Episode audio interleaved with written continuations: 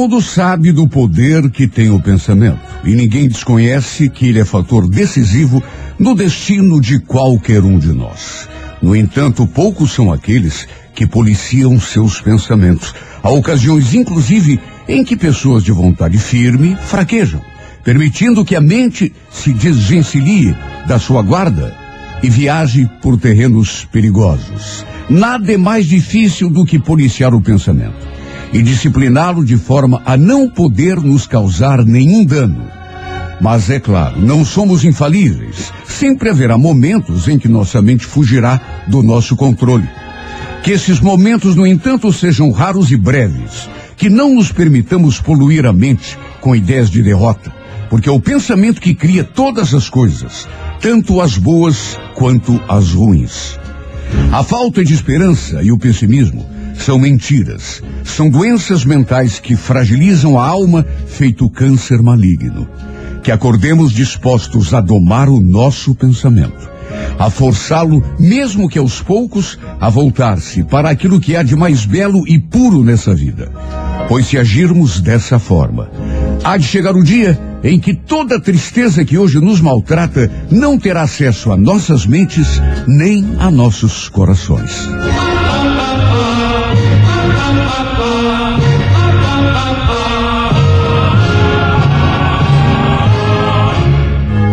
Oito e dezessete, gente, mais uma manhã linda, maravilhosa, embora meio nublada, enferruscada, que começamos com força total, acreditando num dia lindo, maravilhoso de realizações. Não importa se ontem você tenha adormecido na companhia de uma preocupação, de um medo, hoje tudo é diferente. No momento em que abrimos os olhos, recebemos esse dia como uma dádiva, com a convicção de que será um dia lindo, maravilhoso. Hoje vai dar tudo certo. Hoje não estaremos temendo fracassos, nem inimigos, nem azar, nem doença, dificuldade, porque sabemos que tu, Senhor, está nos proteger e quando tu estás conosco, tudo isso se transforma em pó. É verdade, papai. Aqueles que já acordam derrotados, desanimados, não nós, que te conhecemos e confiamos em ti. E sabemos que o dia que nasce é só de vitórias. Sim, Jesus. Está escrito. O choro pode durar a noite toda, mas alegria virá pela manhã. Hoje nada será capaz de nos desanimar, muito menos de nos derrotar, porque tu, o Todo-Poderoso, é nosso escudo e sustentar. Graças a Deus. Vimos nesse instante a tua presença, Senhor, não apenas em nosso nome, mas em nome de todos aqueles que sofrem. Nossos irmãos, Sim. dos que se sentem abandonados e esquecidos, daqueles que estão indefesos e, e se sentem injustiçados, dos que se sentem cansados e não têm mais esperança. Tem suas mãos, papai. Que todos possamos sentir nesse instante o teu poder, Senhor, a nos erguer do chão. Intercede em nome dos doentes, dos desempregados, daqueles que já não têm mais forças para lutar. Intercede, pai. Abençoa as mães e pais de família na luta diária pelo pão de cada dia e protege nossos filhos contra as armadilhas do mundo.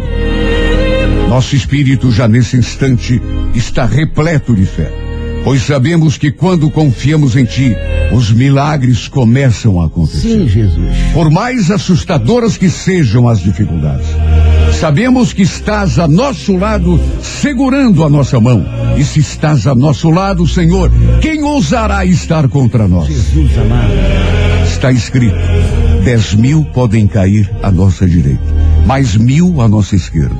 Porém, nós não seremos atingidos.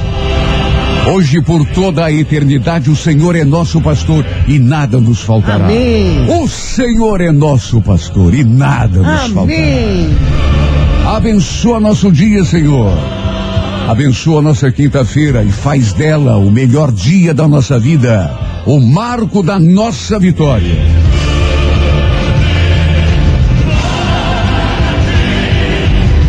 Esta é a 98 FM, a rádio que é tudo de bom.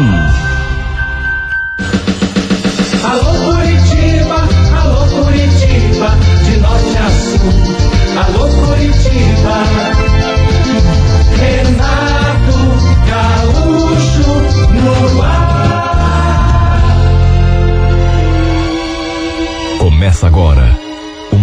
de maior emoção no rádio. 98 FM apresenta A Música da Minha Vida com Renato Gaúcho. Quando eu estou aqui, eu vivo esse momento lindo. Ninguém sabia o motivo, ou pelo menos eu pensava que não. A verdade é que já fazia muito tempo que minha mulher não falava com a mãe dela. Na verdade, nem olhavam uma na cara da outra. Eu sinceramente nunca vi uma situação dessas, viu? Duas amigas brigarem, duas primas, duas vizinhas, duas irmãs. Agora, mãe e filha, vamos convir. Tem que haver um motivo muito, mas muito forte. Não sei o que tinha acontecido no passado, mas as duas, elas não se bicavam. Eu lembrava claramente de ter testemunhado uma discussão muito feia entre elas. Isso já fazia tempo, uns quatro, cinco anos. Eu tinha chegado do serviço nessa ocasião e as duas estavam se estranhando ali dentro de casa. Olha, a discussão estava tão quente que nem se deram conta de que eu tinha chegado. Não escutaram o barulho do carro. Eu escutei nitidamente minha sogra falando para minha mulher. Olha, eu sinceramente não sei onde que eu tô com a cabeça, que eu não te esgano. Viu, Elane? Olha, você nem imagina a raiva que eu tô de você. Minha mulher retrucou alguma coisa, mas eu não consegui entender. E foi nesse instante que, sei lá, eu devo ter feito algum ruído. E de repente, elas pararam de falar e olharam na direção da porta. E aí se calaram. Ficaram as duas com cara de bobas, em silêncio. Para se ter uma ideia, nenhuma delas me cumprimentou, muito menos deu alguma explicação sobre a discussão que estavam tendo. A dona Cida, aliás, já foi saindo de fininho e foi embora para casa dela. Minha mulher também já foi para a cozinha e sem dizer uma palavra. Ainda aconteceram outras discussões durante esse tempo todo, mas foi a partir daquele dia que realmente ficou feia a situação entre as duas. Até que chegou num ponto que nenhuma falava com a outra. Não se visitavam. Se uma soubesse que a outra estaria em determinado lugar, não ia. Sabe essas reuniões de família, almoço, na casa da sogra, na... tudo isso acabou.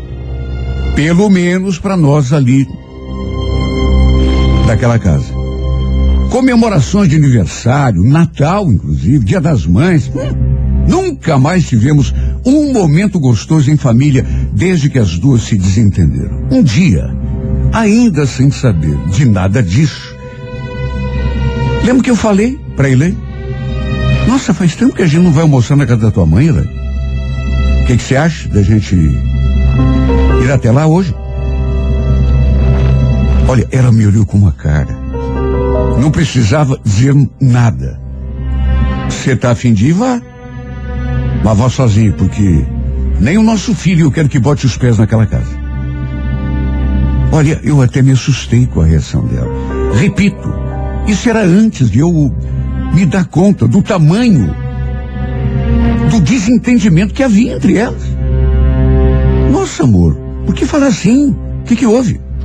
Não houve nada. Não quero saber de conversa com aquela mulher. Aquela mulher?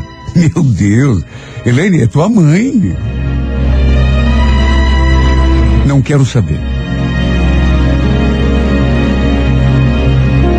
Olha, eu acho que foi naquele dia que eu me dei realmente conta de que a situação era praticamente irreversível.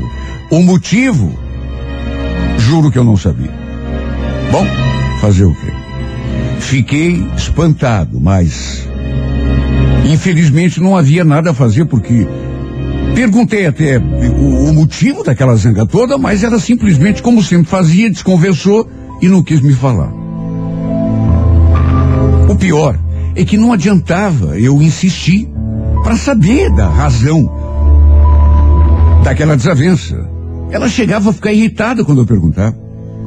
Nem a dona Cida me falava nada. Olha, eu fiquei me sentindo é, como intruso naquela história. Porque havia alguma coisa que eh, elas sabiam e só eu, que estava no meio, não sabia. Eu sempre me dei bem com a minha sogra. Com ela e com o marido dela também. O Carlos era o terceiro marido da mãe da minha mulher. O pai da Elaine já era falecido. A dona Cida ficou viúva muito cedo. Aí se casou de novo, se separou depois de alguns anos, e dali um tempo apareceu o Carlos. Sujeito bacana, boa praça, eu também gostava dele. Inclusive, torcíamos pro mesmo time. E às vezes, até assistíamos ao jogo juntos quando passava na televisão.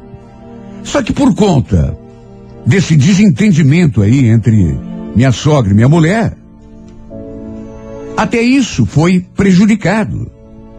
E a gente também acabou meio que se afastando. O Carlos, aliás, era bem mais novo que a dona Cida.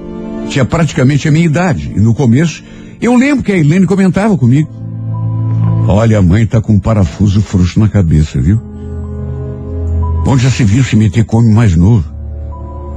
Aquele Carlos deve ter a mesma idade que o Daí. Mãe perdeu a vergonha na cara mesmo, viu? Odair era o meu cunhado. E ela tinha razão. Pelo menos nesse ponto. Os dois regulavam de idade. Só que vamos convir. Que, que isso tinha a ver? Eu, pelo menos, nunca liguei para essa coisa de diferença de idade. Se os dois estavam felizes e pareciam estar, isso era o que mais importava. Aliás, cheguei a pensar até que o motivo da briga fosse o Carlos, porque a Helene sempre implicava com essa coisa de a mãe dela ser mais velha que o, o marido, o terceiro marido. Mas é como eu já disse, nenhuma das duas falava sobre isso. De todo modo, pensei que com o passar do tempo elas fossem se entender. Né, fazer as pazes, até porque mãe e filha. Passou um ano, passaram dois, três, quatro, cinco e nada. Uma mais cabeça dura do que a outra. E por conta disso, repito, nós ali de casa, eu, minha mulher e o nosso filho, acabamos nos afastando de todo mundo. Não íamos visitar nenhum parente e também recebíamos praticamente visita nenhuma de ninguém. Imagine. Nem o nosso filho podia ver a avó e nem ela vinha ver o neto. Coisa muito chata. Para complicar, toda a minha família era do interior, ou seja, me sentia como se vivêssemos isolados do mundo todo ali, dentro daquela casa. Nem mesmo no Natal, que é a data em que as famílias costumam se reunir e até, às vezes, resolver diferenças que, que possam existir, nem aí as duas conversavam. O motivo de toda essa discórdia devia ser alguma coisa muito séria. Até que, ao cabo daqueles cinco anos, quase seis, eis que aconteceu. Minha sogra, lamentavelmente, sofreu um AVC.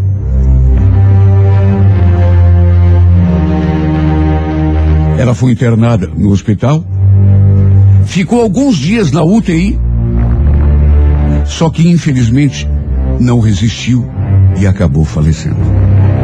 Acredite quem quiser, mas só fomos avisados do que havia acontecido quando minha sogra já tinha morrido. Foi o meu cunhado que me ligou. Olha, eu fiquei de cara com ele. Perguntei por que é que não tinha nos avisado antes. Mas ele ficou mudo.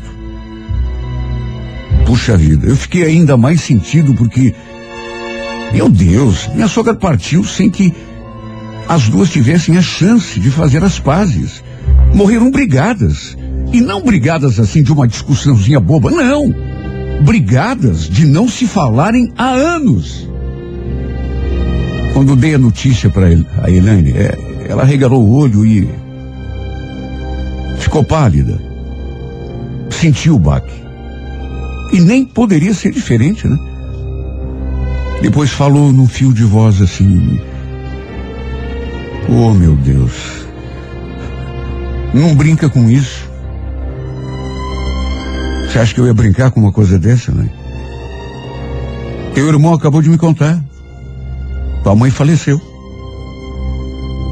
Ele então fechou os olhos, baixou a cabeça e começou a chorar. Em silêncio. Depois se levantou e foi se arrastando até o quarto. E lá ela se trancou. Foi atrás para tentar consolá-la, mas ela disse que queria ficar sozinha. Com certeza, devia estar até meio arrependida, né? Daquela zanga, daquela. Meu Deus, mãe e filha. Imagine, saber que a mãe morreu. Depois de ficar anos e anos sem falar com ela. Quase seis anos, uma de cara virada para outra, nem se falavam. Olha, foi um velório triste demais. Todo velório é triste. Todo velório é melancólico. E nem pode ser diferente, mas olha, eu diria que o velório da mãe da minha mulher foi especialmente triste. Porque a Helene ficou o tempo todo em silêncio, olhando para aquele caixão e eu imaginando o que ela estava pensando. Fiquei me colocando no lugar dela, imaginando a, sei lá, o meu arrependimento. Se acontecesse comigo, sem falar com a minha mãe durante quase seis anos, de repente ela morre. Eu não tenho nem chance de pedir perdão, de. Não gosto nem de lembrar. De todo modo, foi a partir desse acontecimento que a minha mulher começou a se reaproximar da família.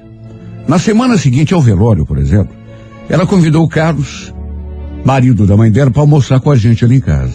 Olha, eu achei até bom, porque, repito, antes de essa bronca acontecer, a gente era amigo.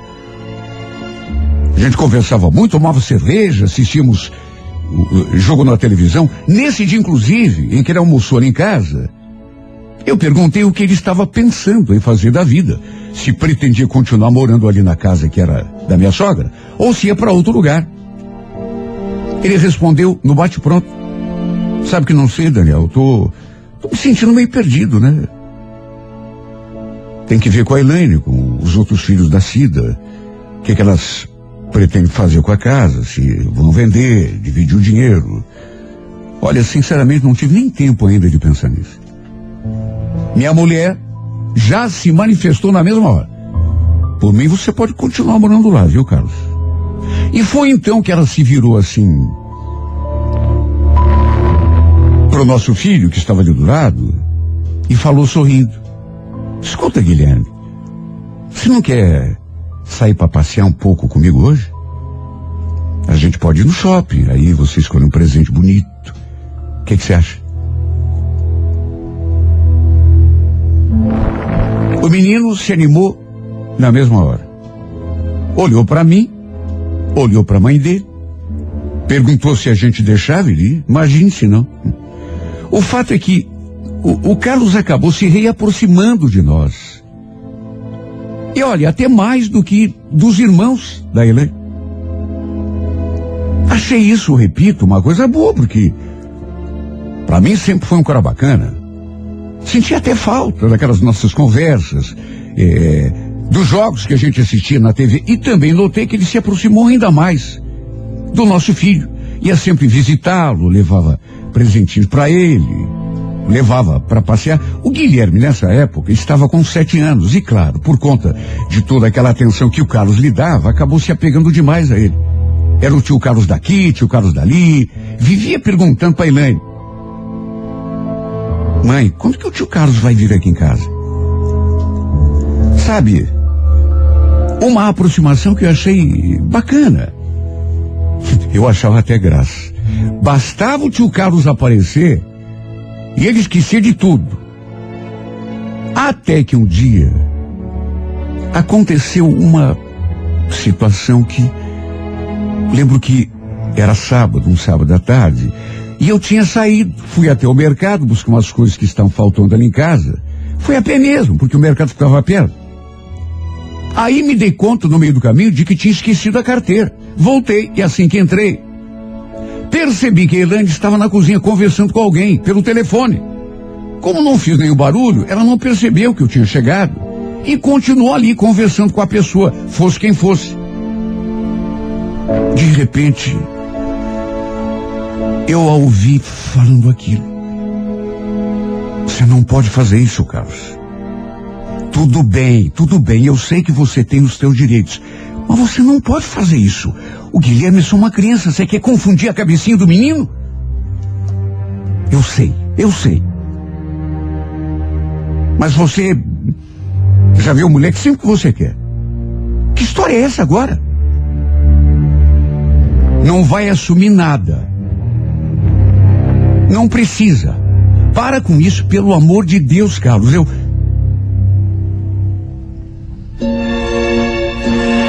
Eu fiquei ali escutando,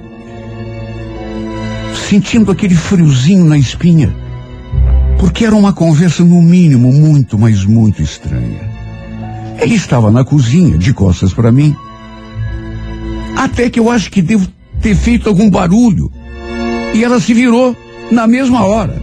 Aliás, uma coisa muito parecida com aquela história que havia acontecido no passado, dela e da mãe dela. Só que agora era pelo telefone e era com o Carlos.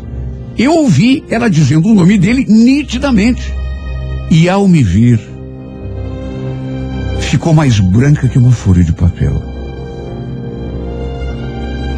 Só acrescentou aquilo para a pessoa. Depois eu te ligo. E encerrou a ligação. Eu nem precisava perguntar com quem que ele estava falando, porque, repito, a tinha ouvido dizer o nome do Carlos. Ela ficou em silêncio olhando para mim, até que eu. Que história é essa que eu ouvi você falando sobre o Guilherme, né? Ela não respondeu. Ficou muda. Depois começou a falar, mas sabe, quando a pessoa não fala coisa com coisa. Se não tinha falado nada sobre o menino, que eu tinha escutado errado. Chegou a dizer que estava falando com uma amiga. E nessa hora, eu subi para 10. Que amiga, Elaine? Tá querendo me fazer de bobo agora? Tô falando que eu vi você falando do Carlos. Era com ele que você estava falando. Que assunto que era? E que conversa estranha é essa? Ela negou de todas as formas. Chegou a se irritar. Eu tinha escutado nitidamente ela conversando com o Carlos sobre o nosso filho. E pelas coisas que eu tinha ouvido, parecia muito mais que o Guilherme era mais filho dele do que, na verdade, meu. Qualquer pessoa que escutasse aquela conversinha, sabe, absurda, chegaria a essa conclusão. Olha, ninguém queira saber como ficou a minha cabeça. O fato é que ainda se passaram alguns dias. Até que a verdade veio à tona. E lamentavelmente para mim foi a pior possível. Fiquei sabendo assim, de uma hora para outra, que o Guilherme não era meu filho, mas filho do Carlos. E esse também era o motivo da discórdia entre minha mulher e a minha falecida sogra. A dona Cida tinha descoberto que minha mulher e o marido dela haviam tido um caso, que haviam tido até um filho. Um filho que durante todo aquele tempo eu pensava que fosse meu. Isso. Agora estava tudo explicado. Imagine como ficou a minha cabeça quando eu soube de tudo isso.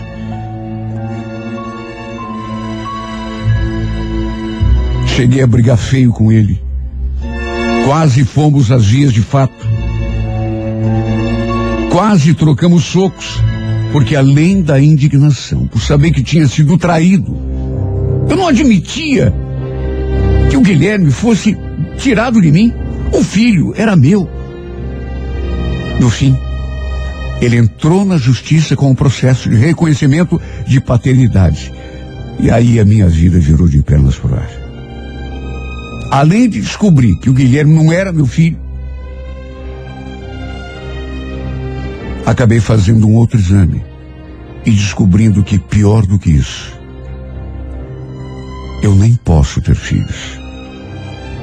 Por isso, inclusive, que a Elaine nunca mais engravidou. Tudo isso eu descobri praticamente de uma tacada só. Minha mulher só engravidou porque teve um caso com o marido da mãe dela. Porque do contrário. Claro que foi o fim do meu casamento. Na verdade, foi o fim de tudo. E por incrível que pareça, logo depois que nos separamos, eu soube que minha ex-mulher já andava recolhendo o Carlos para dentro de casa, ou seja, reataram o caso. Desta vez, numa posição bem melhor, convenhamos, sem a dona Cida para atrapalhar. Agora entendo a revolta da mãe dela, o motivo de toda aquela discórdia. Porque o que a Helene fez não tem perdão. E eu digo isso por mim, porque também fui enganado, também fui traído. E o pior, acho que todos da família dela sabiam. Por isso até também foram se afastando de nós. Até que ficamos praticamente sem contato nenhum. Eu fico imaginando o que não falavam pelas minhas costas. Pelo fato de todo mundo saber, menos o bobalhão aqui, que não sabia de nada. Eu ainda tentei fazer de tudo para reaproximar as duas, sem sequer imaginar o real motivo para tanta discórdia. Como fui tonto, meu Deus. Como fui cego. Todo mundo sabia, menos eu. Já faz algum tempo que me pergunto: o que faço agora da minha vida? Porque de repente, de uma tacada só, eu simplesmente perdi tudo. A mulher que eu pensava que era minha era mais do Carlos do que minha. Tanto que bastou a gente brigar e se separar, e eles já estão se encontrando de volta. A família que eu imaginava que tinha, não tinha, era mentira. Até o filho, meu Deus, que eu amava e continuo amando como se fosse meu. Descobri, do modo mais doído possível, que nem isso era verdade. Nem o filho que eu amava, meu Deus. Nem o filho que eu adorava era meu de verdade. Assim como minha mulher também não era minha.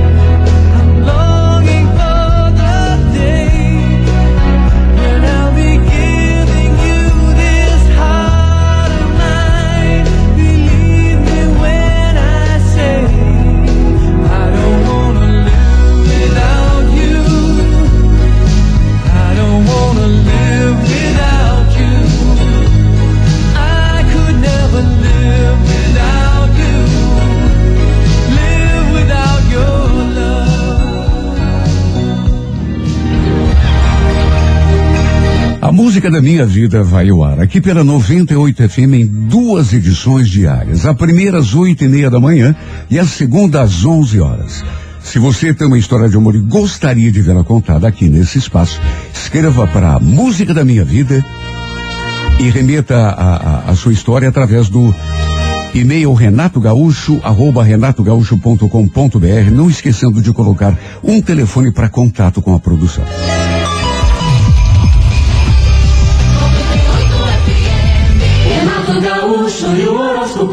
Alô, você do signo de Áries. Ariano, Ariano, especial atenção às pessoas da tua convivência. Embora tenha uma personalidade forte, decidida, você é mais sugestionável do que parece, né?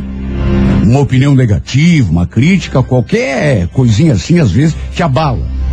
No romance faz propício expressar teus sentimentos. Quando quer, você sabe convencer e sabe disso. Cor azul, número 29, hora quatro da tarde. Alô, Toro, bom dia. Taurino, Taurina, saiba avaliar bem as situações nas quais está envolvido, a fim de não ficar dedicando atenção a coisas que não estão contribuindo para o teu avanço. Viu? Nas relações amorosas, de um modo geral, não se contente com situações insatisfatórias, emoções pela metade. Você merece uma felicidade completa. Viu, Toro? Coregrafite, número 70, hora onze e meia da manhã. Gêmeos, bom dia. Geminiano, assuntos pendentes estão prejudicando o andamento de algumas iniciativas tuas, viu? Resolva as pendências primeiro, para se sentir mais livre e poder render melhor. No que se refere às iniciativas que você precisa tomar para a tua vida melhorar. No amor, fuja das situações confusas ou complicadas. Se existe alternativa, por que ficar sofrendo? Coreli Las, número 52, hora favorável, seis da tarde. Alô, Câncer, bom dia. Câncer, faça o possível para levar teus projetos e responsabilidades eh, adiante, sem ficar na dependência de ninguém, viu? Sacou de, de ficar esperando ajuda alheia? Nossa, pior canoa furada que existe. No romance, não se esconda nada de timidez, que timidez é golo contra no amor. Coré Laranja, número 17, horas seis e meia da tarde.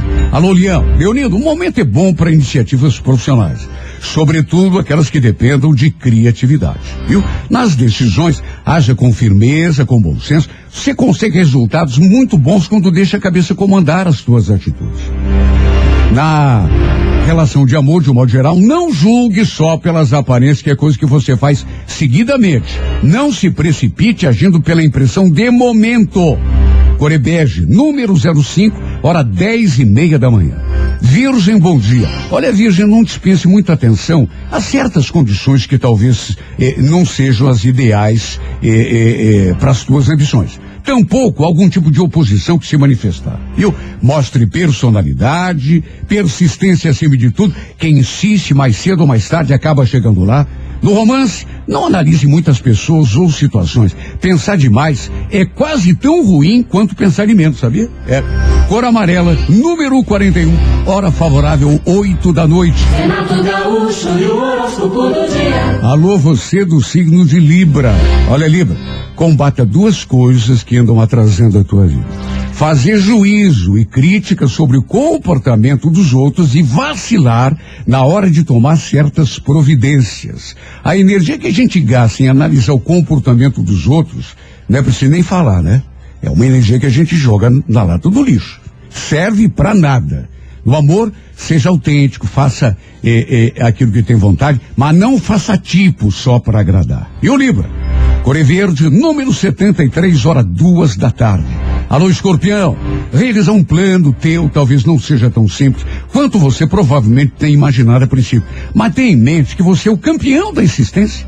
Quando bota uma coisa na cabeça, não tem quem te segure, né? No romance, analise tudo com os olhos da razão. As paixões turvam a nossa vista, é? E não deixam, às vezes, a gente ver a realidade. Cuidado.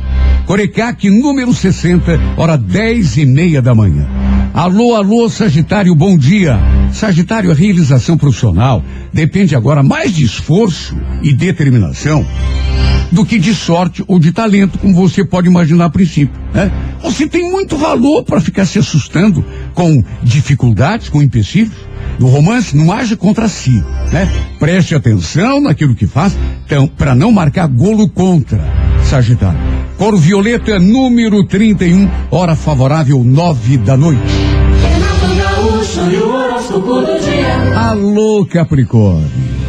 Novamente, a desconfiança eh, em relação à tua capacidade pode estar brecando o teu pleno desenvolvimento, inclusive no trabalho. Impedimentos que você julga existirem entre você e aquilo que você quer, podem estar na realidade no teu interior apenas. Pense nisso, no romance externo e alegria que tem dentro de si, para tocar de forma realmente poderosa o coração de uma determinada pessoa. A Corevinho, número 39, hora três da tarde. Bom dia para você de Aquário. Olha, Aquariano, tua boa vontade, tua disposição serão armas importantes na execução dos teus planos de vida. Mostrar-se mal-humorado ou sem interesse é coisa que pode reduzir teu rendimento pela metade. Cuidado com isso, hein? No romance, busque um comportamento claro em relação a uma pessoa ou uma situação. Aprenda a expressar claramente aquilo que está sentindo. A cor é prata, número 29, hora 11 da manhã. Peixes, bom dia. Procure atenuar a intransigência, viu, Luciano? Que muitas vezes prejudica o relacionamento com os outros. Em família e mesmo na convivência social e profissional, procure relevar as discordâncias. Perceba que na maior parte das vezes a gente discute, vira a cara, fica bronqueado, vai ver, né? Por motivos que nem tem tanta importância assim. No amor não vivo o presente com base no passado. Cada dia que nasce é único, diferente de tudo aquilo que já passou. Corredorada, número 28, hora 8 da noite. Bom dia! Bom dia! Bom dia! Da manhã 98. Alô Curitiba, norte a sul. Alô Curitiba, Renato Gaúcho no ar. Começa agora o momento de maior emoção no rádio. 98 FM apresenta A Música da Minha Vida com Renato Gaúcho. Quando eu estou aqui, eu vivo esse momento lindo.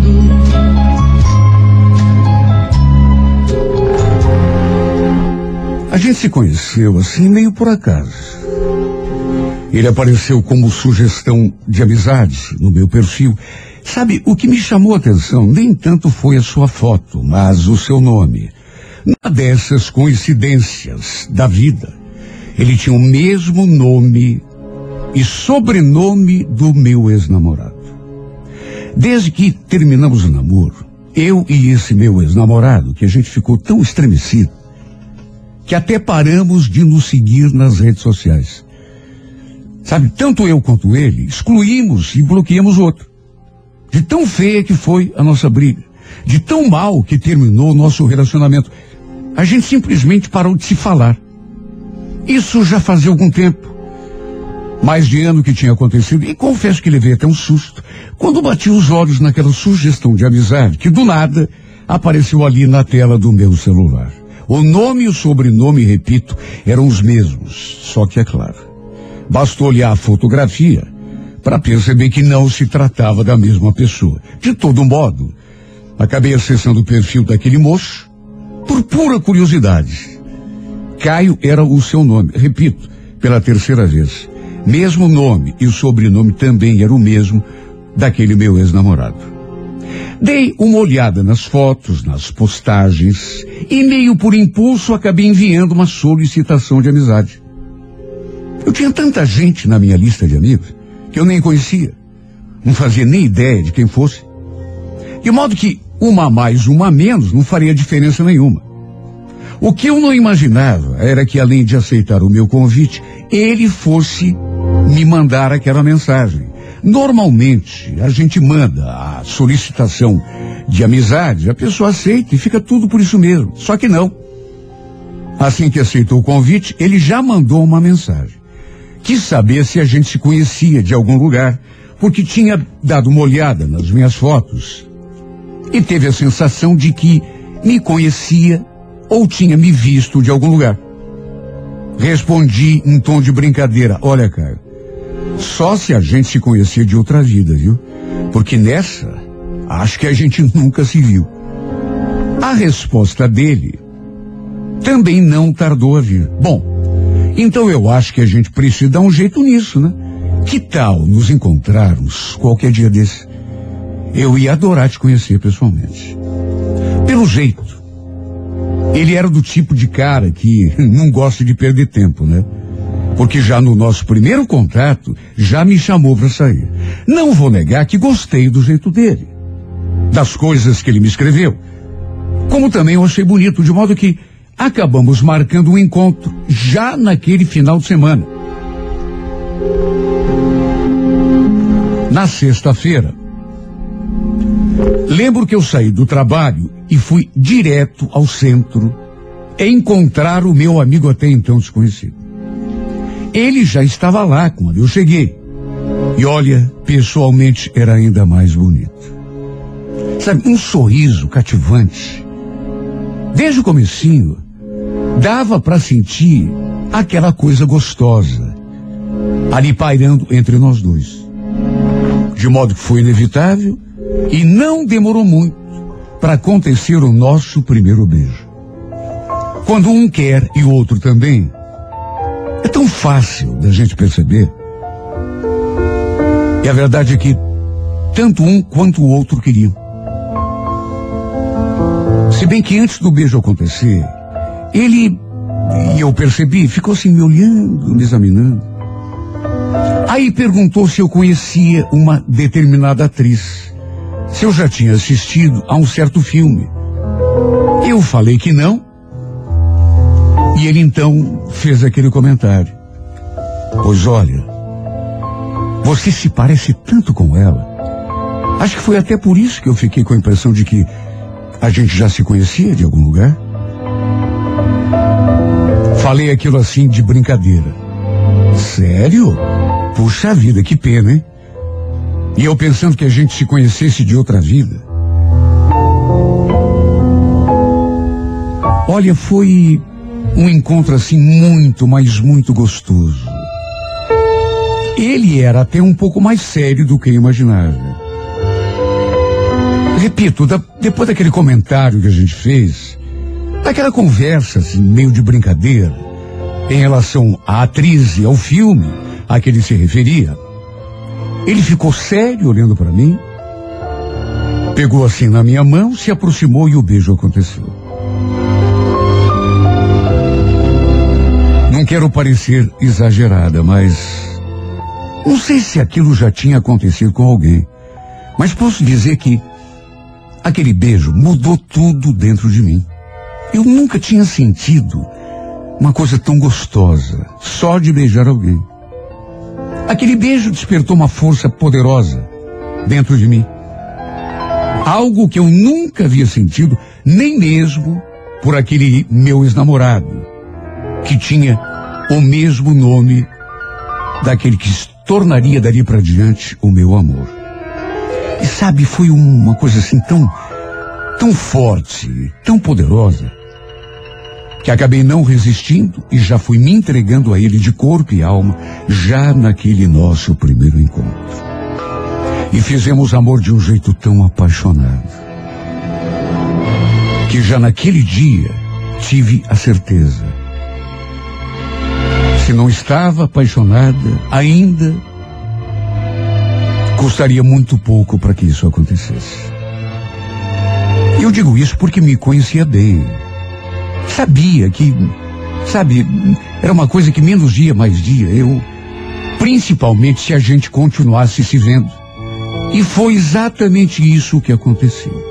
Continuamos trocando mensagens, nos encontrando.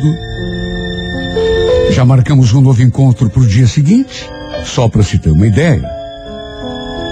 E a verdade é que tudo chegou num ponto que não conseguimos ficar mais do que dois ou três dias sem se ver. Olha, quando fazíamos amor, era uma explosão tão grande de sentimentos, de sensações. Bastava um toque.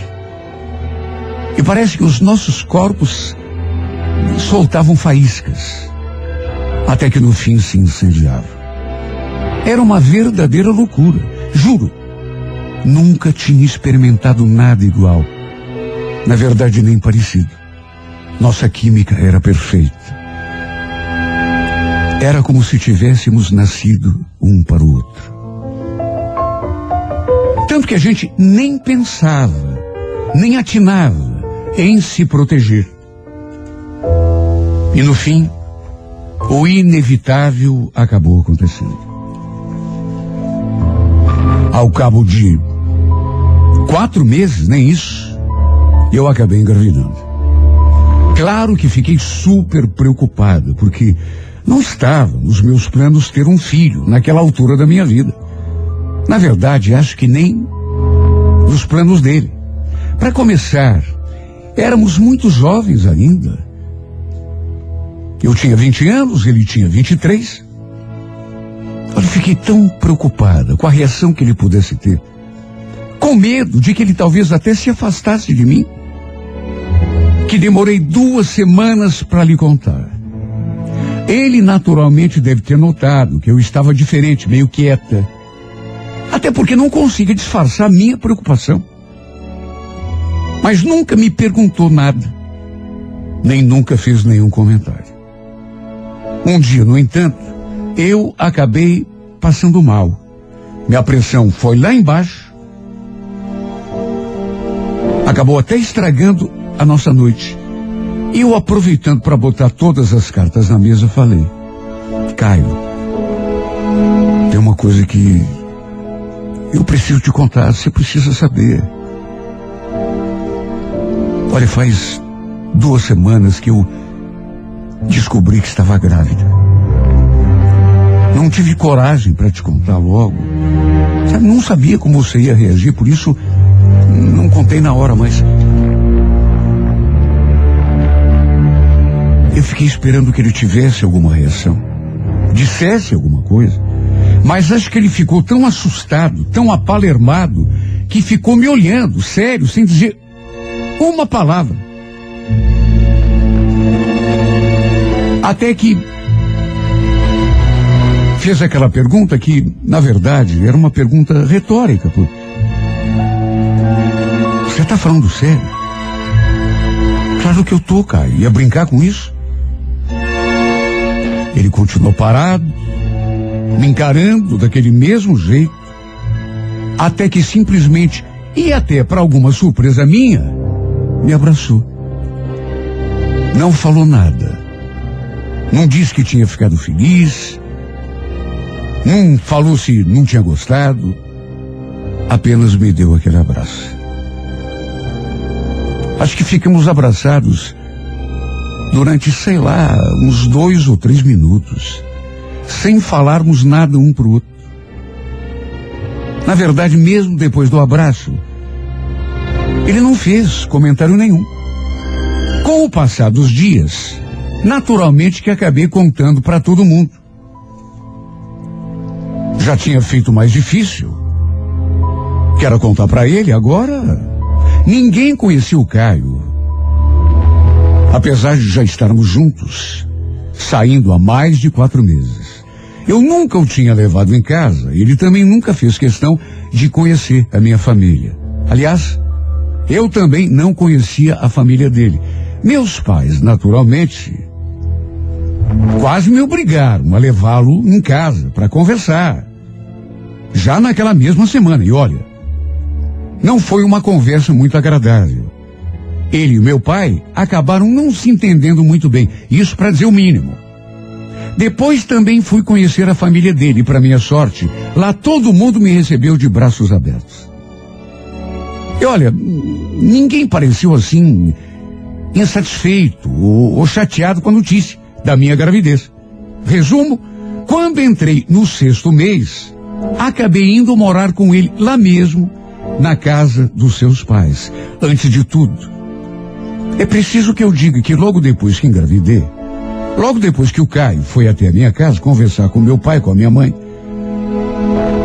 nossa relação mudou um pouco.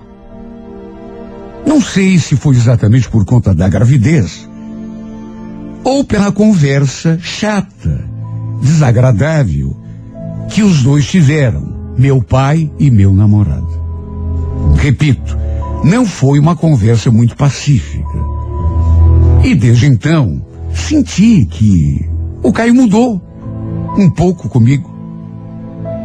Por exemplo, a gente já não se via com tanta frequência, nem se falava assim como falava antigamente, praticamente todos os dias. Só que mesmo assim, quando entrei no sexto mês, fomos morar juntos lá na casa dos pais dele, porque o meu pai não aceitava aquela situação de eu estar esperando um filho do Caio e cada um continuar morando na sua casa. Para ele, tínhamos de morar juntos.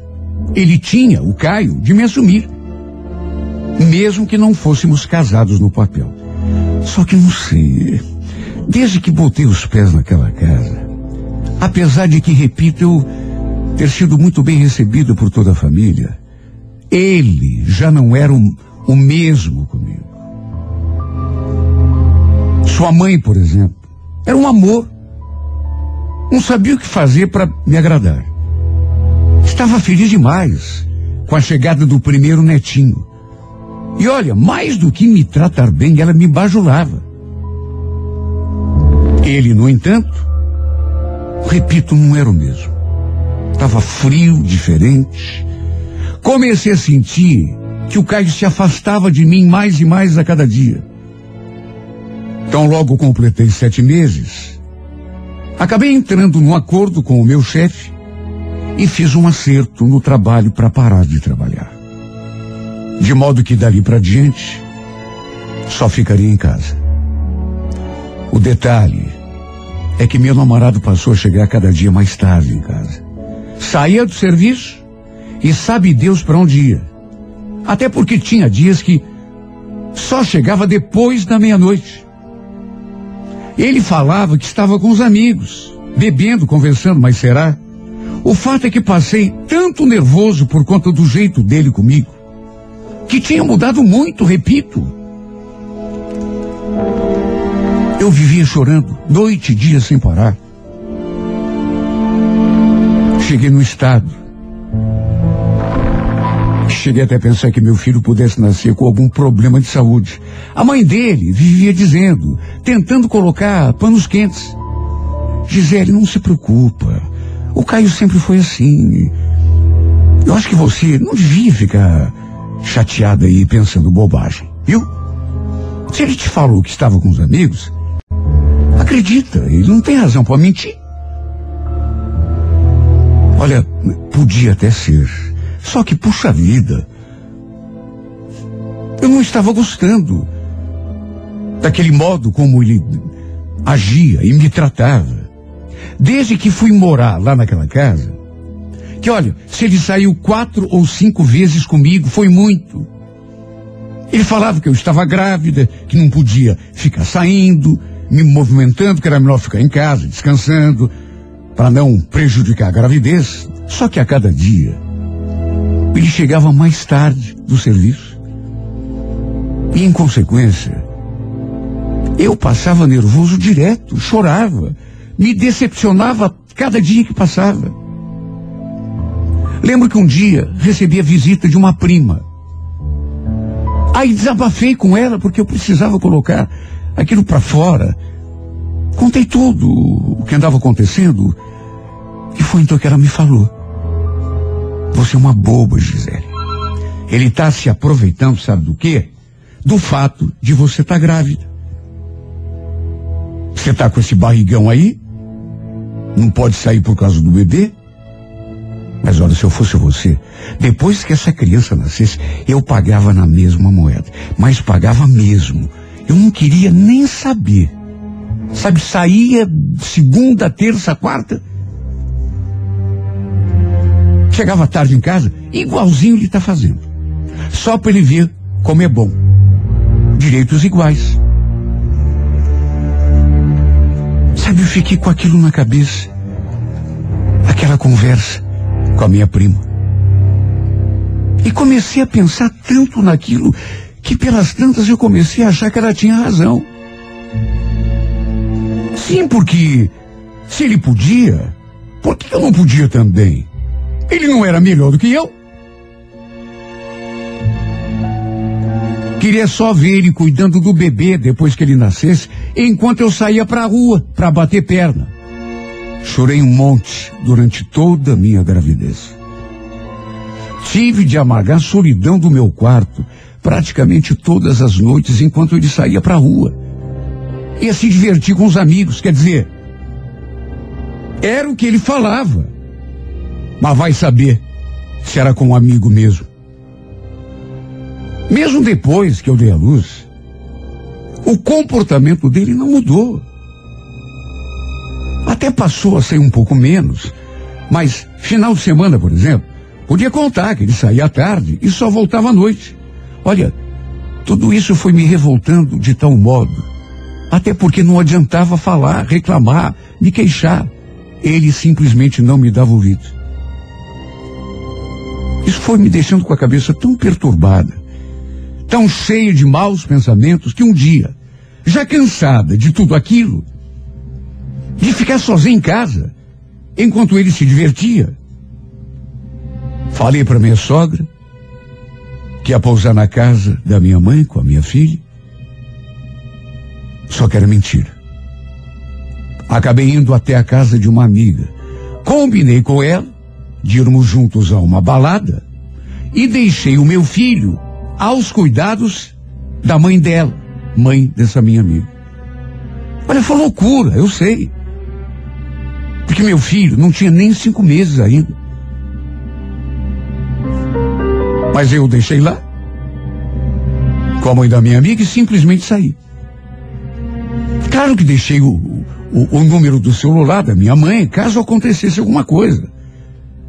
E olha, além de sair, não fiz absolutamente nada de errado. Juro por Deus. Só que voltamos da balada de madrugada. Passamos a noite toda bebendo, dançando, rindo e nos divertindo. Juro. Não fiz para dar o troco, como tinha mencionado aquela vez a minha prima, mas porque estava precisando de esfriar minha cabeça, sair um pouco, tirar aquela coisa ruim que ficava ali na minha cabeça, me perturbando, aquela suspeita que eu tinha de que ele saía para. Só que talvez eu tenha exagerado. Tenho consciência disso. E eu digo isso porque meu filho acabou não passando muito bem à noite. Começou a chorar, sem parar. Aí a mãe da minha amiga, sem saber o que fazer, ligou para minha mãe, que claro, não fazia nem ideia de onde eu estava. Aí minha mãe ligou para minha sogra. Pensa no rolo que deu. Só no dia seguinte é que eu fui me dar conta da bomba que me esperava. Repito, não fiz nada de errado naquela balada. Não beijei ninguém. Não passei a noite com ninguém, muito menos. Juro que nem paquerar ninguém eu paquerei. Só que para eles, a minha palavra simplesmente não valeu. E quando eu digo não valeu, não valeu mesmo. Olha, parece que eu estou vendo a minha sogra me olhando com aquela cara de censura. Como que você deixa o meu neto com estranhos e sai pra rua pra farriar, Gisele? Olha, você me desculpe, viu? Mas o que você fez foi muito errado. E não foi só ela que falou. O Caio também desfiou o rosário ficou me fazendo acusações. Com quem que você passou a noite, hein, Gisele? Na casa de qual vagabundo que você dormiu? Até isso ele falou. Até isso, esse tipo de pergunta ele me fez. Na casa de que homem eu tinha posado? Repito. Não adiantou me defender. Não adiantou me explicar. Pedi desculpas pelo que eu tinha feito. Porque para eles a minha palavra não valeu absolutamente nada. E foi desse modo que, no fim, acabou-se o doce. Um amor que prometia tanto, que tinha gerado inclusive uma criança, simplesmente chegou ao fim. Quer dizer, chegou ao fim para ele, né? Que a certa altura, depois de dizer tudo o que tinha na cabeça, simplesmente me mandou arrumar as minhas coisas e voltar lá para casa da minha mãe.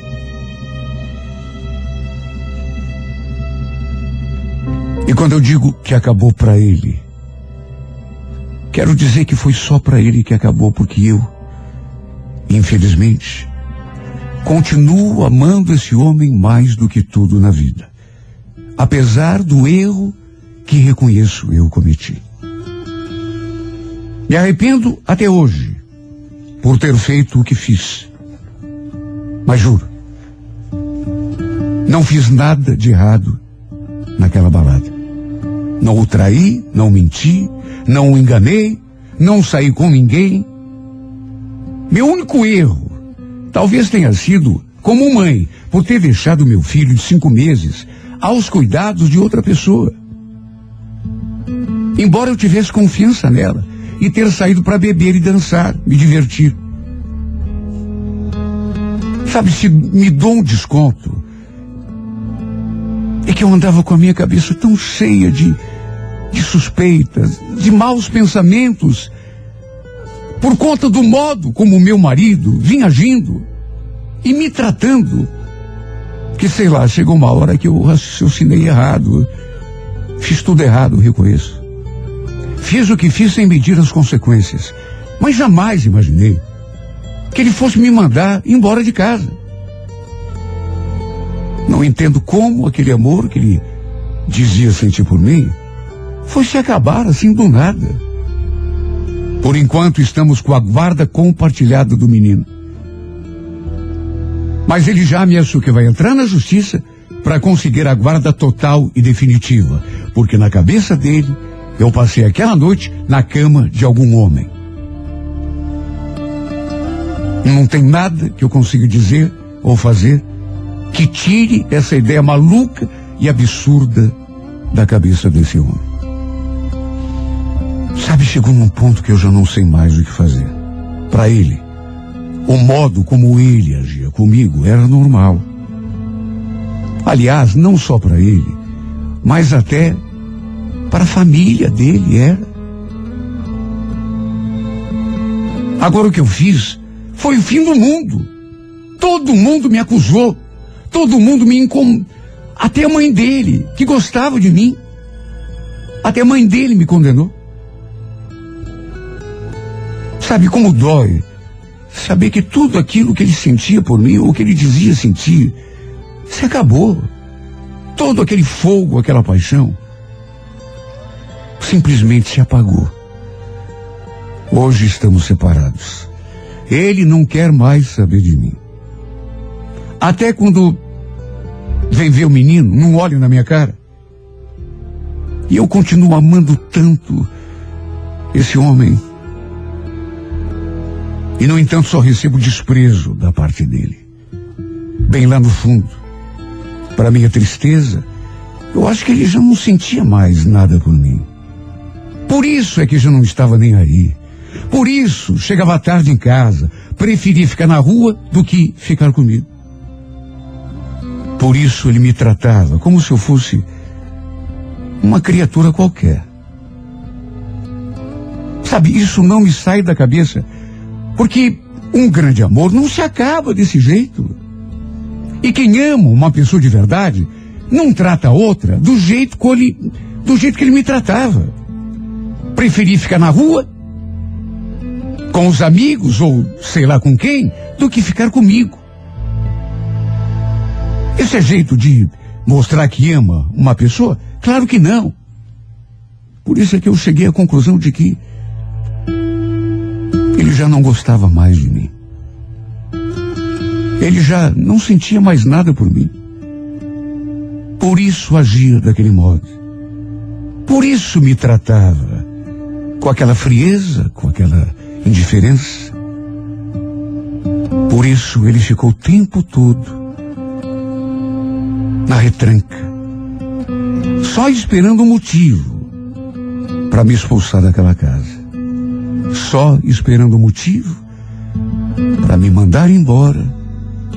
Não só daquela casa, mas o pior. O pior da sua vida.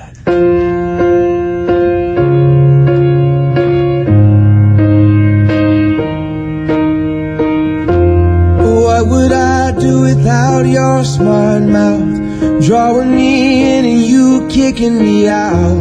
You got my head spinning, no kidding. I can't pin you down. What's going on in that beautiful mind? I'm on your magical mystery ride, and I'm so dizzy, don't know what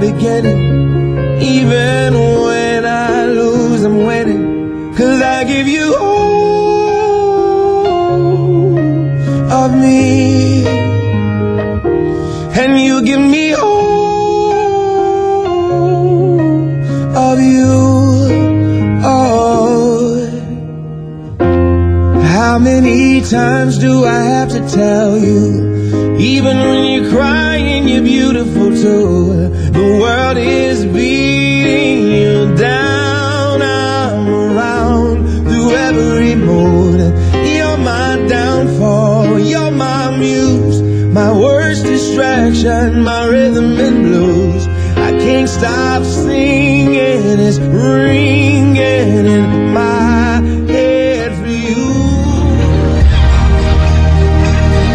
música da minha vida vai ao ar aqui pela 98 FM em duas edições diárias. A primeira às oito e meia da manhã e a segunda às onze horas. Se você tem uma história de amor e gostaria de vê-la contada aqui nesse espaço, escreva para Música da Minha Vida e remeta através do e-mail renatogaúcho, arroba renatogaúcho.com.br. Não esqueça de colocar um telefone para contato com a produção.